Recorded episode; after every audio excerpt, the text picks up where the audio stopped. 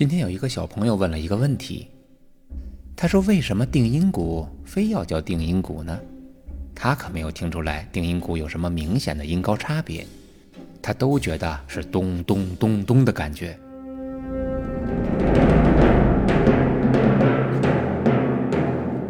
其实我们如果仔细一点听呢，还是能够听出音高的。定音鼓的名字呢，它是由构造来决定的。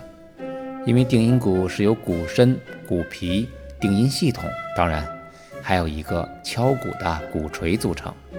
它用脚下的踏板呢来控制音高。踏板呢可以让鼓皮绷紧，绷紧的时候敲击的声音就会高。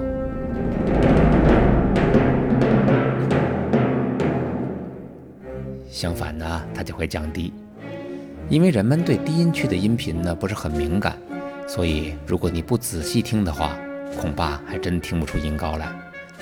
它就像呢，有人打呼噜，有的时候听起来就好像是一个声音，其实呢，它里面音色变化还是很多的。不信呢，今天晚上你就听一听你爸爸的呼噜声，马上就知道了。